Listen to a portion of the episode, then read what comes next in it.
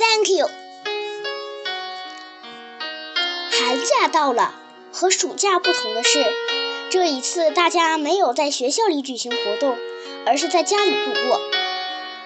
右田君对大家宣布：“我要到九州的爷爷家里一起过新年。”阿泰也兴冲冲地盼望着：“我要和哥哥一起去一个物理物理研究所参观。”大家一边说着自己的计划，一边道别：“再见，再见。”小豆豆的计划是和爸爸妈妈一起去滑雪。爸爸的朋友季藤秀先生在高原上有一所很棒的房子，几乎每年冬天，小豆豆都要去那里度假。小豆豆从上幼儿园的时候就开始学习滑雪。出了车站，来到了高原，那里是一片白茫茫的雪的世界，并没有缆车。在雪地上，有时会看到残留的树桩。妈妈告诉小豆豆，如果来滑雪的人不像季藤先生一样有一座房子，这里面还有许多旅馆。有趣的是，这里的外国人非常多。小豆豆已经成了一年级的小学生，而且他还学会了一句英语，那就是爸爸学的 “Thank you”，谢谢你。每当小豆豆登上滑雪板，觉得啊，真好啊！还有外国人从他身上经过，总要说上几句，大概是真可爱呀。小豆豆不明白，所以直到去年。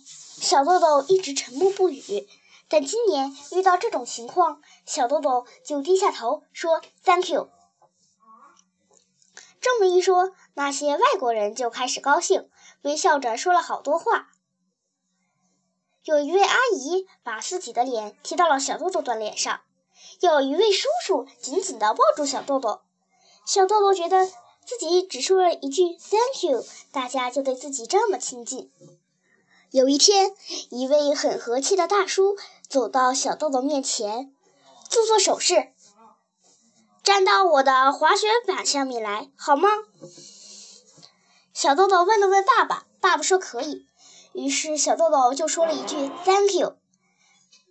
那个人让小豆豆蹲到自己的滑雪板前端，把两边的雪板对齐，然后向最缓的长坡。像风一样的滑了下去。他用两只手抱住膝盖，努力不让自己往前俯冲下去。虽然有点快乐，但非常非常快乐。滑完之后，围观的大人拍起手来。小豆豆从滑雪板上站起来，稍微低下头，对大家说：“Thank you。”人们越发拍起手来。